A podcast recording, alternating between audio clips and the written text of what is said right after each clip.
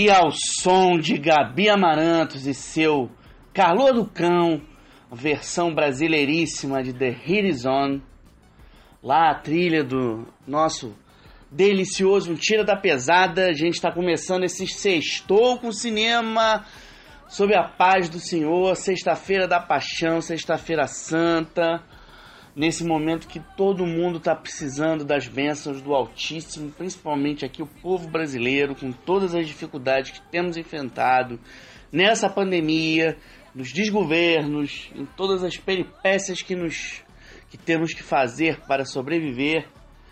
Inauguro esta nova edição do nosso podcast chamado para falar um pouquinho de Cabras da Peste, que está na Netflix. Não percam essa produção que nasceu dos esforços de Halder Gomes, o Steven Spielberg de Fortaleza e que combina maravilhosamente bem os talentos de Edmilson Filho e Matheus Nastergali a partir de todo o legado do cinema de ação de dupla do chamado Buddy Cop, amigos policiais da década de 80 e da década de 90 de Hollywood. Eu, quem me trouxe essa, a dica aqui desse filme importante foi o meu querido Celcinho Pacheco. Celcinho Pacheco tá aí na batalha é, junto com a sua filhota incrível, a Pietra, que eu quero deixar um,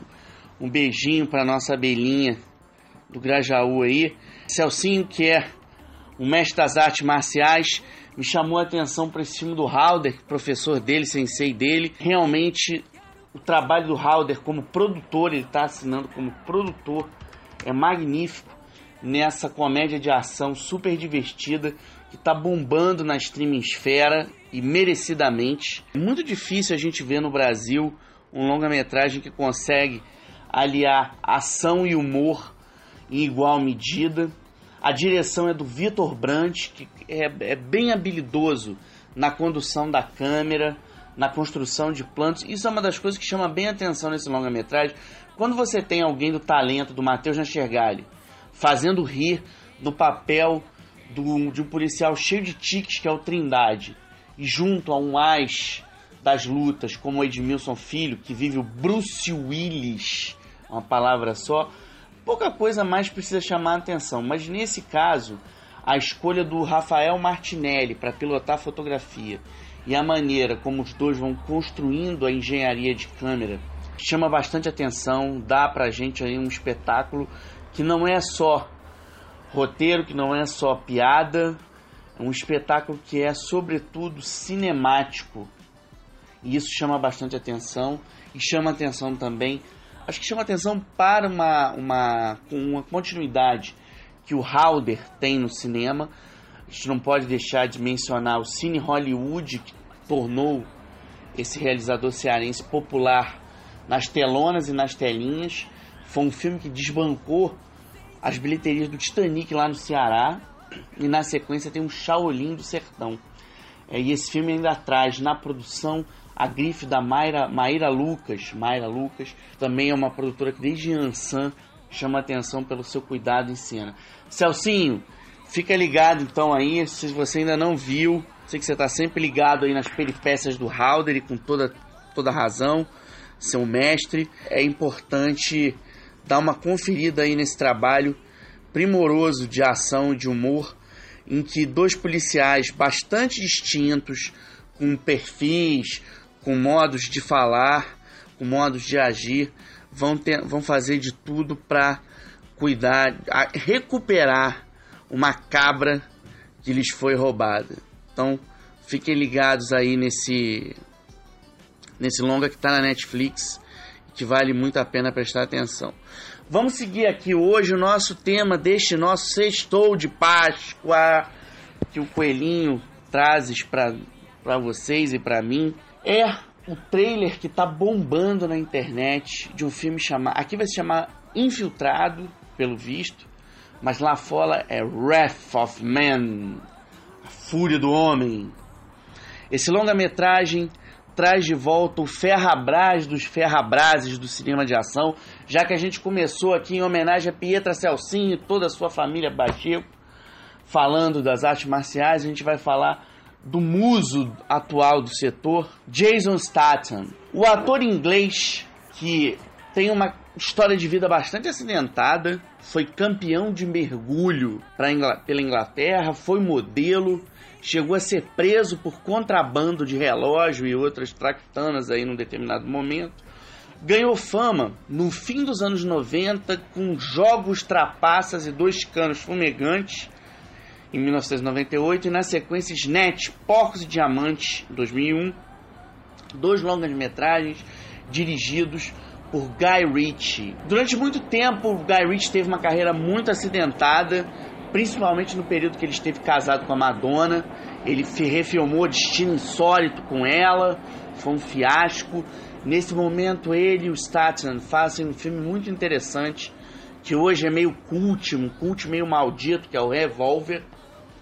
Mas ele retoma sua, seu sucesso como diretor mesmo depois de um thriller hoje esquecido que é o Rock and Roller, um filme divertidíssimo e principalmente da franquia Sherlock Holmes com o Robert Downey Jr. e o Jude Law, né? Um faz o Sherlock, o outro faz o Watson, caro elementar, meu caro Watson. E inclusive um terceiro tomo da franquia está sendo aí gestado nesse momento que o nosso querido Downey Jr. já não está mais sobre a armadura do gladiador dourado, o Homem de Ferro. O Guy Ritchie volta às boas ao sucesso ali com adaptando as histórias do Conan Doyle lá em 2010, faz um segundo filme que não é tão bom em 2011. Aliás, o Sherlock Holmes aqui é em 2010, lá fora é 2009. Importante chamar a atenção para isso. O filme seguinte é O Jogo das Sombras, Sherlock Holmes, O Jogo das Sombras, que é divertido, mas não tem essa Coca-Cola toda. E ele mantém o prestígio, fazendo o, agente, o prestígio o sucesso, fazendo o agente da Uncle, uma refilmagem dessa série de sucesso, e na sequência bomba num, num mega, ultra, uber blockbuster, que é o Aladdin, com Will Smith no papel do gênio, que é um filmaço. E ainda consegue, no fim dos anos, no fim de 2019, fazer Magnatas do Crime, The Gentleman, que aliás é um filmaço. A Joana Negre que está ouvindo a gente, eu sei que ela adora esse filme, então queria chamar a atenção para Joana que está aí se reinventando lindamente. Joana, fica ligada no novo longa-metragem do Guy Ritchie que a gente vai falar aqui, com Jason Statham, seu muso de início de carreira. Os dois agora estão trabalhando nesse Wrath of Man, se você for pesquisar no IMDB, o Internet Movie Database, vai encontrar um nome chamado Cash Truck. Cash Truck, na verdade, é um nome em inglês de um roteiro francês que inspirou o Guy Ritchie para esse longa que retoma sua parceria com Jason Statham, que aqui no Brasil se chamou Assalto ao Carro Forte, é com Alberto Pontel e Jean Jardim, um filme de 2004. O Guy Ritchie refilmou pelas primeiras cenas que a gente vê, trailer, é uma história de vingança. A gente está falando de um sujeito com mil destrezas em luta, em tiro, chamado apenas H, Age, ponto, vivido pelo Staten. E ele vai pedir emprego numa companhia de transporte de mercadorias valiosas. Num desses transportes, ele vai encarar uma, tro uma tropa de assaltantes e dá cabo de todo mundo. Só que os seus colegas vão perceber que esse cara é um pouco acima da média. Esse cara é quase um 007. Porque na verdade esse sujeito não está interessado em transportar aquelas mercadorias ou simplesmente proteger o serviço é, de transporte de valores. Ele está interessado mesmo é numa cruzada de revanche pessoal com todas as sortes, toda sorte de distribuição de pontapés, de socos, de tiros que a gente se acostumou a ver e a curtir nos longas metragens do Jason Statham, que aqui no Brasil é dublado por alguém que eu queria deixar um abraço enorme, que é o Armando Tiraboschi. O Armando Tiraboschi é hoje o maior dublador disparadamente de São Paulo. Maior no sentido de ter criado uma identidade vocal muito particular, que ele estende para outros bonecos, que é como a gente chama os atores que acompanham os dubladores ao longo do tempo, ele dubla com muita frequência o Liam Neeson e dubla quase que constantemente o Jason Statham aí. Curiosamente, dois pilares da ação dos anos 2000 para cá.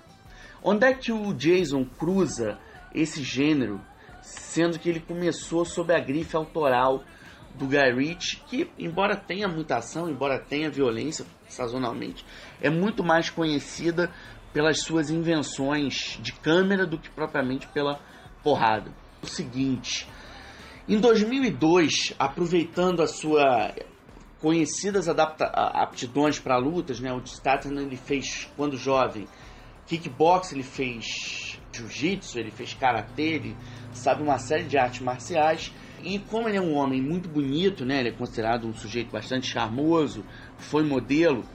O Luc Besson, que estava interessado em fund, fund, de, é, fundar, eu estou até embolando as palavras aqui, gente, é a Páscoa, estava interessado em fundar aí uma franquia de ação, resolveu chamá-lo para protagonizar uma série chamada The Transporter, que aqui a gente chama de Carga Explosiva. Foram três longas com o Statham que foram um enorme sucesso.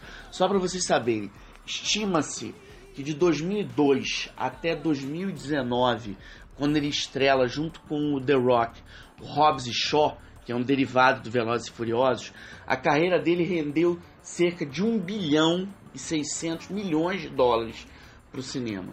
Só no Carga Explosiva foram três filmes, o primeiro de 2002, que é memorável, Carga Explosiva 2 de 2005, que é divertidíssimo, e mais tarde, em 2008, ele faz o Carga Explosiva 3, sempre no papel do Frank Martin, que é um motorista misterioso que transporta sempre as cargas mais estapafúrdias possíveis e é caçado por toda sorte de soldados da fortuna, enfrentando todo mundo no tapa. A série Carga Explosiva foi um dos grandes fenômenos da cultura pop nos anos 2000.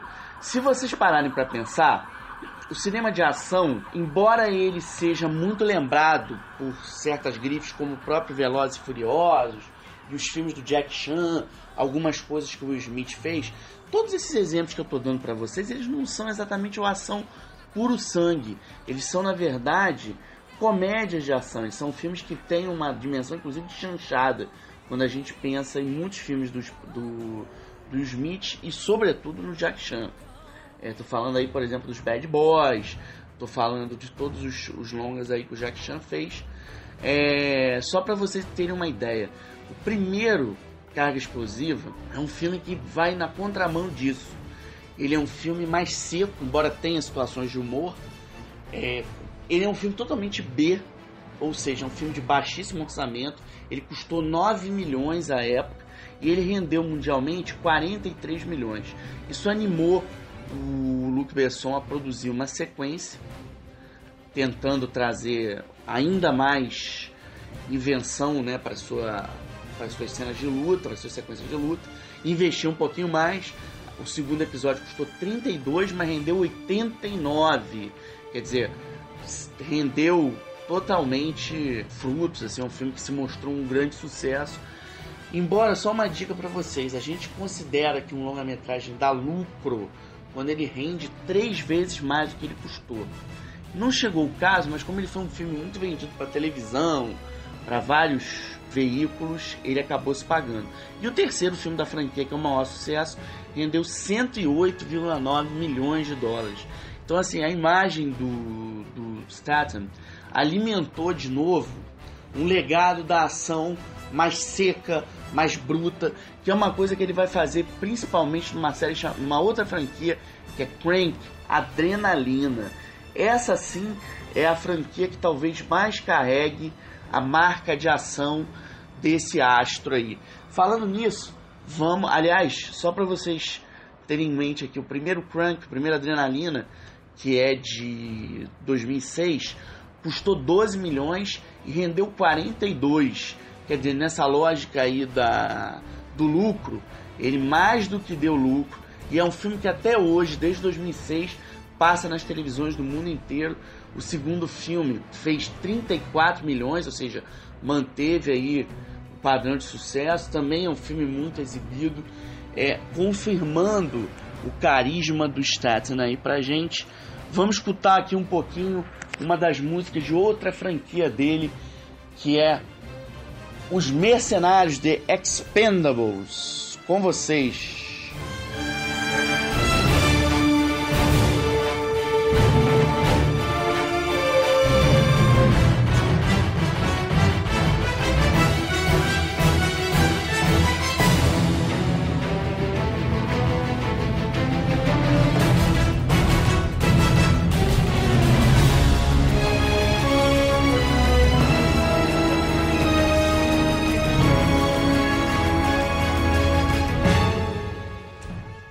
Então, só continuo, já voltamos aqui depois de um sonzinho aí regado a trilha dos mercenários, falar um pouquinho dos mercenários para vocês. The Expendables é outra grife que alimentou a imagem do de Ferrabras do Statham no papel do Lee Christmas aí, que é um personagem que ele contracena com o nosso divo aqui, Sylvester Stallone. O Stallone foi num show de jazz, ele contou isso em Cannes, e ele viu uma reunião de uma jazz blues de um monte de músicos que ele gosta e que eram músicos meio demodês, assim, que estavam meio fora da moda. E a mulher dele, a Jennifer Flavin, foi uma grande modelo, é, perguntou para ele: pô, você gosta de umas quinquilharias, de umas velharias? E ele falou para ela assim: falei, pô, quando você junta várias grifes do passado, quando você junta várias grifes do passado, você aponta para o presente. Quando ele terminou de falar aquilo, ele ficou na cabeça que ele poderia fazer aquilo no cinema. Juntar uma grife considerada fracassada, considerada já demodê, e levantar essas pessoas pela sinergia de seus carismas, de seus talentos. Foi um pouco o que ele fez, criando a franquia Os Mercenários, cujo primeiro longa foi rodado aqui teve parcialmente aqui em Mangaratiba. Na época teve bastante polêmica, né? Stallone foi acusado de ter dado um calote aqui, coisa que já se comprovou que não foi bem assim. Mas enfim, foi bem polêmico. Ele deu declarações assim meio na época bombásticas assim sobre o Brasil. Isso criou uma, um certo mal-estar. Só que assim, o eterno Rambo, o eterno Rock conseguiu passar por cima disso. Aliás, como tem passado historicamente por todas as vicissitudes. Falando nele, só uma dica rápida. O Derek Wayne Johnson, que é um documentarista americano que fez um filme sobre os 40 anos do rock, rock Balboa, e fez um filmaço chamado The King of Underdogs sobre o diretor John J. Avildsen, preparou agora um documentário muito legal sobre o irmão do Stallone, que é um cantor, que é o Frank Stallone, que é um filme sobre como você vive à sombra de um parente famoso. E é um filmaço. Esse filme ele fez vai, vai circular pela Amazon lá fora, já já chega no Brasil via iTunes, tem uma série de caminhos aí, já já tá chegando aqui. Mas voltando, então na época o Stallone montou a trupe dele, na trupe original ele colocou um monte de atores famosos de ação, seus contemporâneos, ele colocou Schwarzenegger, colocou Bruce Willis, colocou Dolph Lundgren, colocou Jet Li, é, e botou uma galera mais jovem entre eles o Jason Statham, que acabou sendo o segundo nome do cartaz, porque o Statham realmente ele é uma ele é uma espécie de pilar assim da ação na contemporaneidade. Explicando para vocês, assim que eu estava falando antes no outro bloco, o cinema de ação ele é muito patrulhado.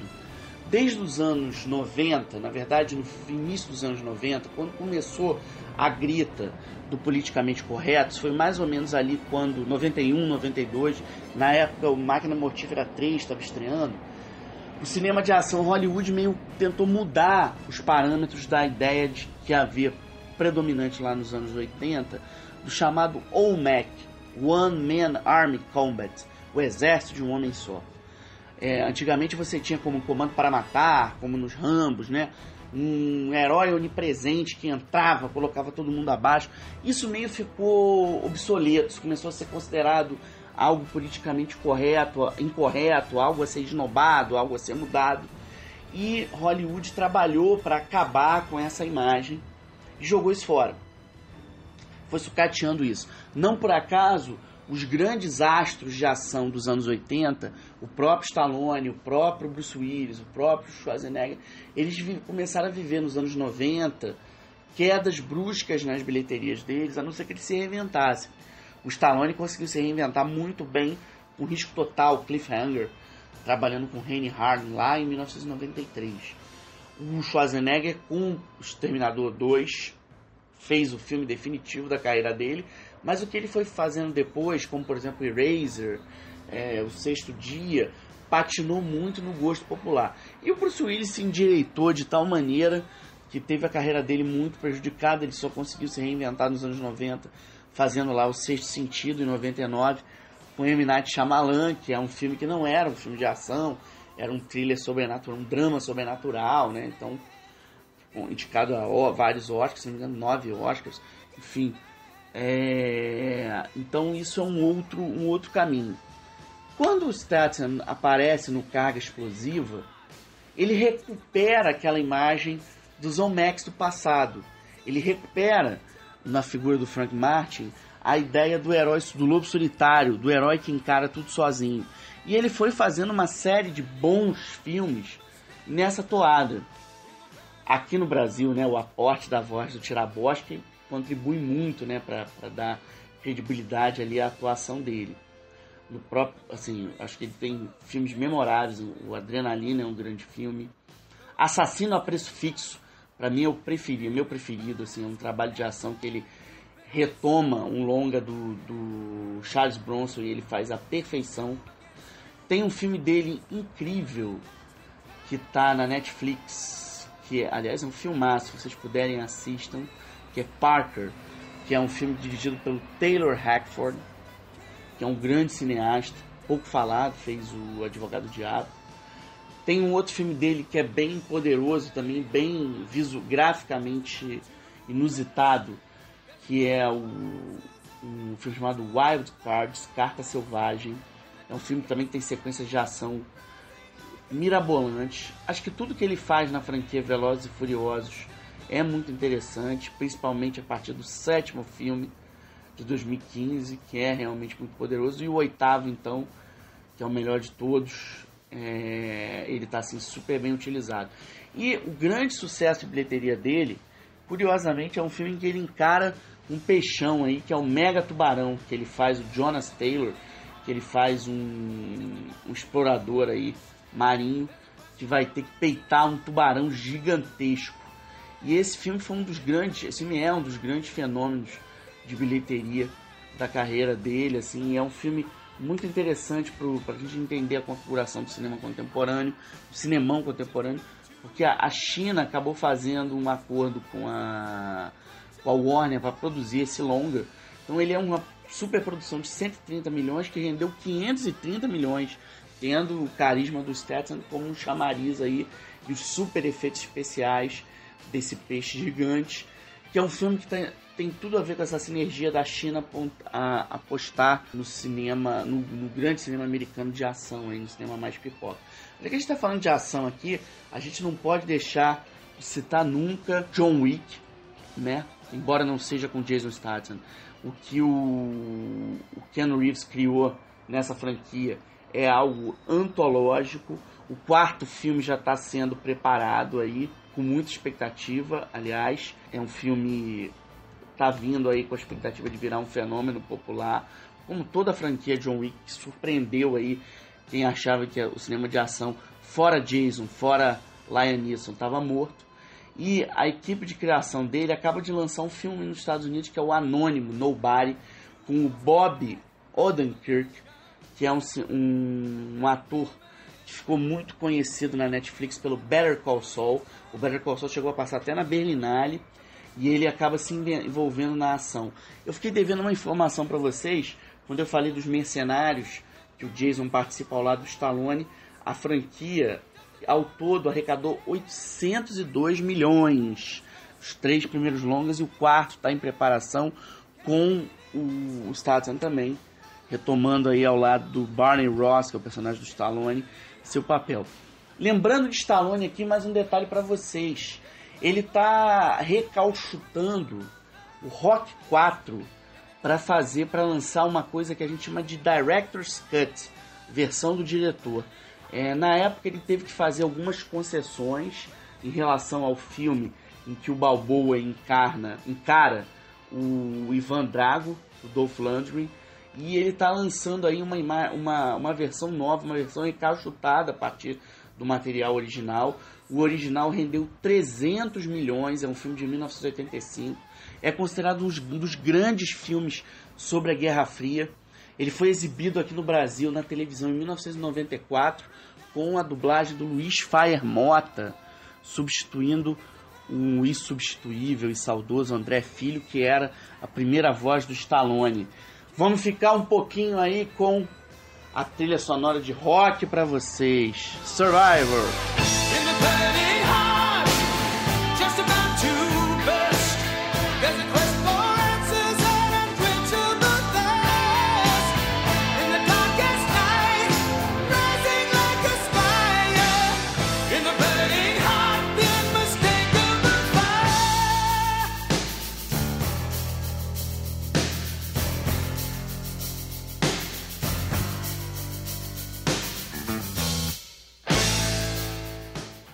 Falar um pouquinho de Eric Rocha para vocês aí. O Eric Rocha vai estar com um longa-metragem inédito, Edna é o nome, no É Tudo Verdade, que vai de 8 a 18 de abril. É a maior maratona é, documental das Américas, um festival criado e pilotado pelo meu querido Amir Labak, a quem eu queria deixar um abraço enorme aqui. Semana que vem a gente vai falar mais aí de uma maneira mais direta sobre o, o É Tudo Verdade. Chamar atenção para o Eric. O Eric Rocha, filho do Glauber Rocha, o mítico realizador baiano, responsável por Deus e o Diabo na Terra do Sol e pelo maior filme já feito nesse país, Pé em Transe. É, o Eric guarda no currículo talvez o maior prêmio que o Brasil ganhou em Cannes recentemente, que é o troféu Lolé e Dó, a palma de ouro dos documentários. Ele ganhou em 2016 com Cinema Novo, um filme que ele revisita toda a obra do, do movimento do qual o Glauber fez parte, que redesenhou as bases do cinema moderno no Brasil. Cinema moderno é o nome que a gente dá, como a gente dá para qualquer arte que se pressuponha moderna, para o momento que essa arte ela se percebe como uma linguagem, ela percebe que ela tem uma cartilha própria. É, o Cinema Novo vai ser lançado pela Netflix aqui no Brasil. E um filme recente do Eric, aliás, um filmaço, Breve Miragem de Sol, está no Globoplay. Foi recentemente lançado na Amazon Prime na América Latina, exceto no Brasil e na Argentina, em diversos países falando de falantes de língua inglesa. Então o Eric tá a mil aí, tá produzindo agora um, uma nova experiência baseado aí nos escritos do Davi Copenhague só para vocês terem uma ideia do que é o Edna, que é o filme dele que está concorrendo a Tudo Verdade, vivendo à beira da rodovia transbrasiliana na Amazônia brasileira, Edna é testemunha de uma terra em ruínas construída sob massacre. Criada apenas pela mãe, ela vive em si, em seu corpo e nos de seus descendentes as marcas de uma guerra que, segundo ela, nunca acabou. Por meio de seus relatos escritos, o filme constrói uma narrativa híbrida que se move entre a realidade e o imaginário tudo é tecido a partir da memória de Edna e de seu diário intitulado História da Minha Vida. Tem um determinado momento do filme que a gente vai ter uma grande surpresa. Tô louco para ver. O, Ed, o Eric adiantou aí essa, esse detalhe aí pra gente do, do aqui do podcast. É, vocês vão ler um pouco sobre o Eric, aliás, muito sobre o Eric, no meu blog aí, o Page Pop, no Estadão, e na, no C7, na Cinema 7, lá de Portugal, que eu também escrevo. Então fiquem ligados aí. E queria lembrar uma coisa importantíssima.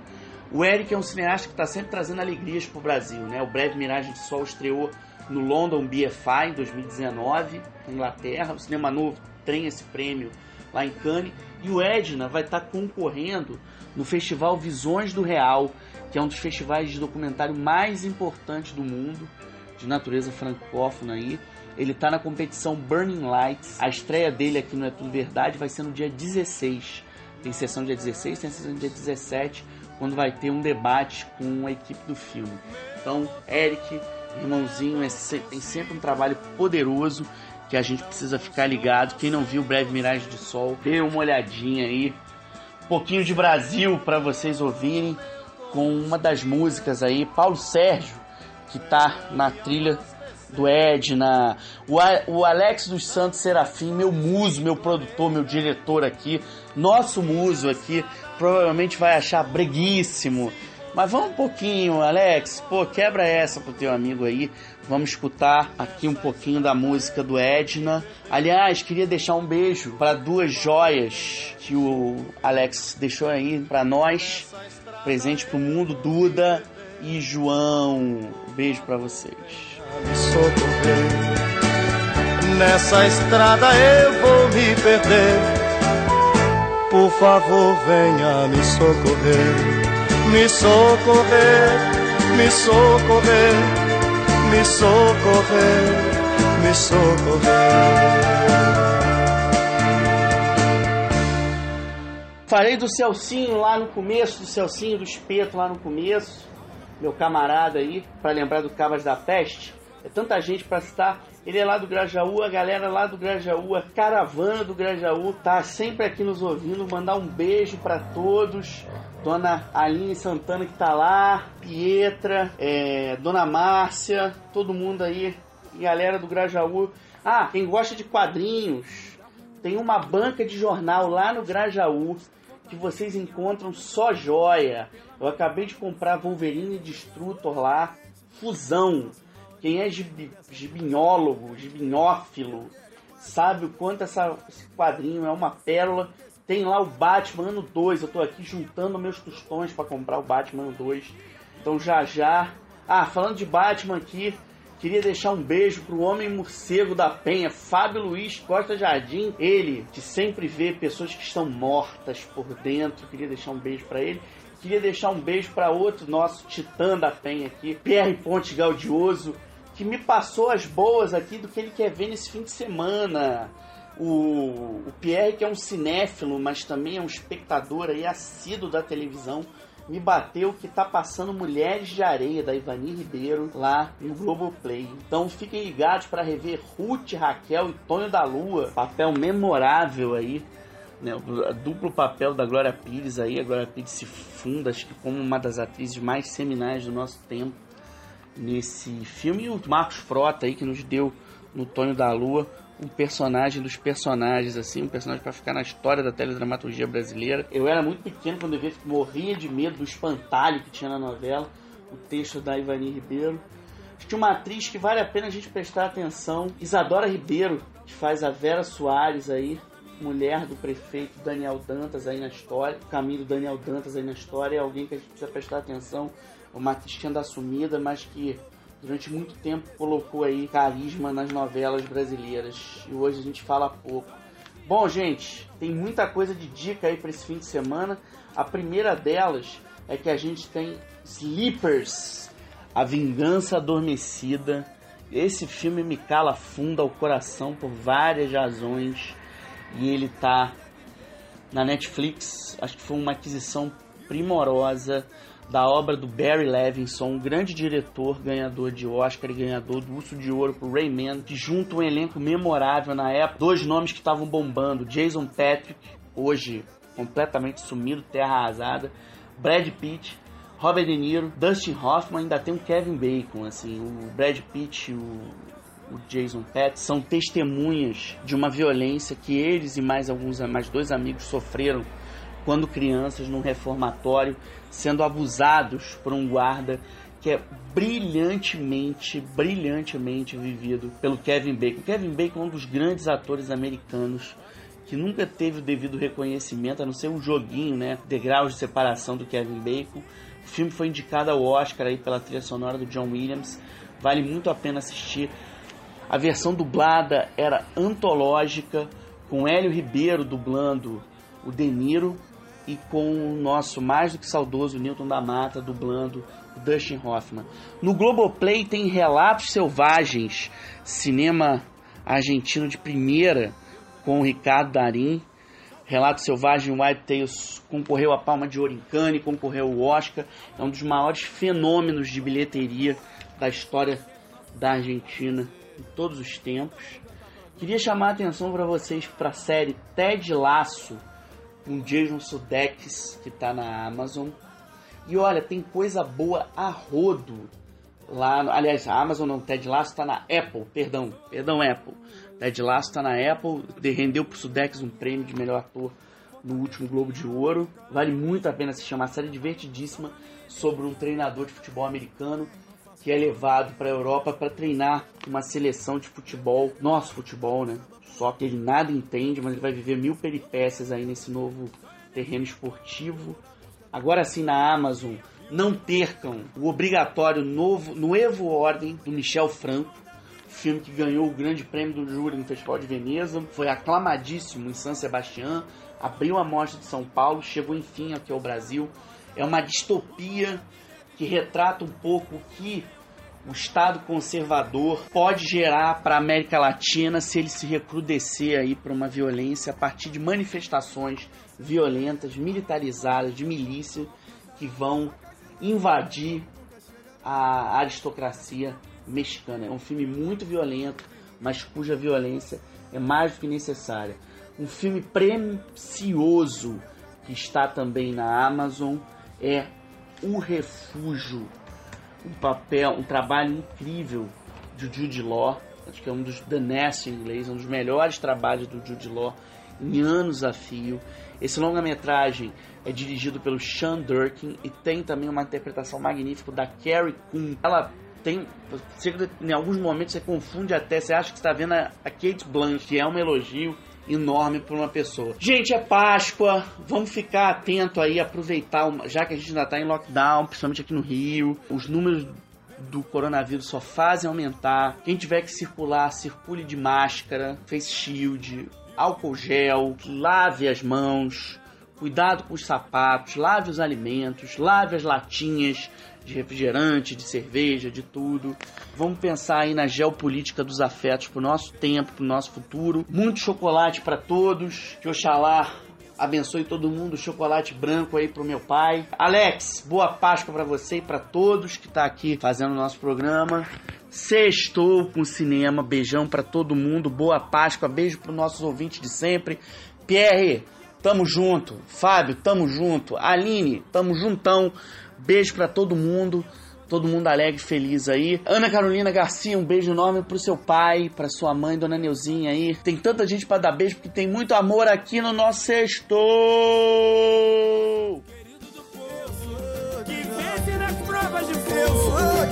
Eu sou de Jorge, eu sou de Jorge. Eu também sou de Jorge, eu sou de Jorge. Valente guerreiro da luz. Eu sou de Jorge. E o meu caminho conduz. Sou de Jorge.